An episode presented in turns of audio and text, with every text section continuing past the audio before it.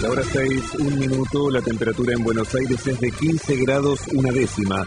El cielo está algo nublado y con neblina. Humedad 95%.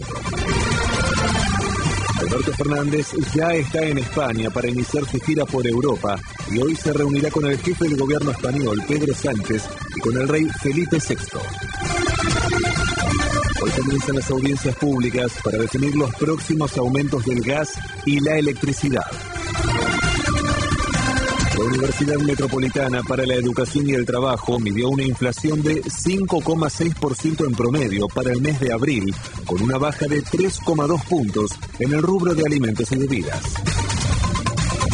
El empleo industrial en el conurbano bonaerense ya supera en 5,2% el nivel previo a la pandemia.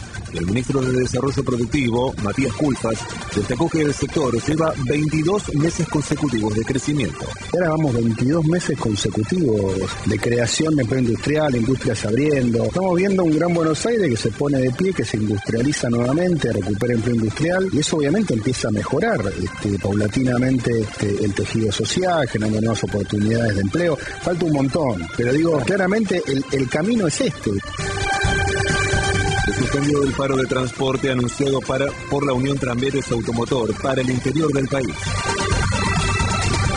El médico sanitarista asesor del gobierno, Luis Cámara, no descartó que vuelvan a registrarse 20.000 contagios de COVID por día, aunque con variantes del virus más benignas. No, el número de casos no me preocupa, va a seguir aumentando, en dos o tres meses podemos llegar a una cifra de casi 20.000 personas, pero con una enfermedad mucho más benigna sí que estamos bien inmunizados. Y a mí me parece que ahí estamos con un punto que a mí me preocupa, que hay una población bastante numerosa que le está faltando la tercera dosis.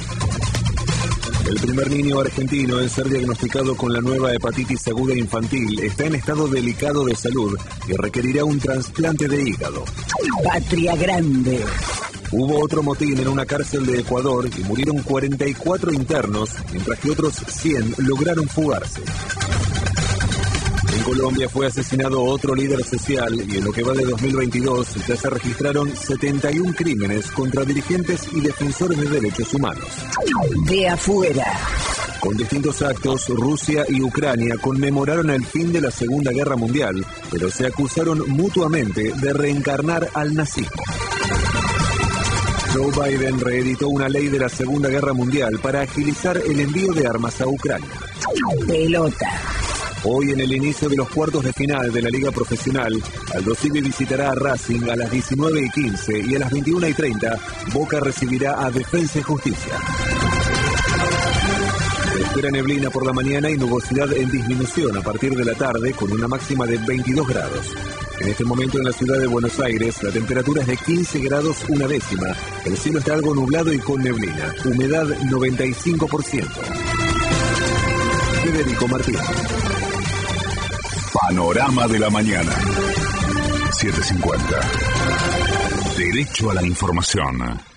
518 días. Pepín Rodríguez Simón. Prófugo. 2306 días. Milagro Sala. Presa política.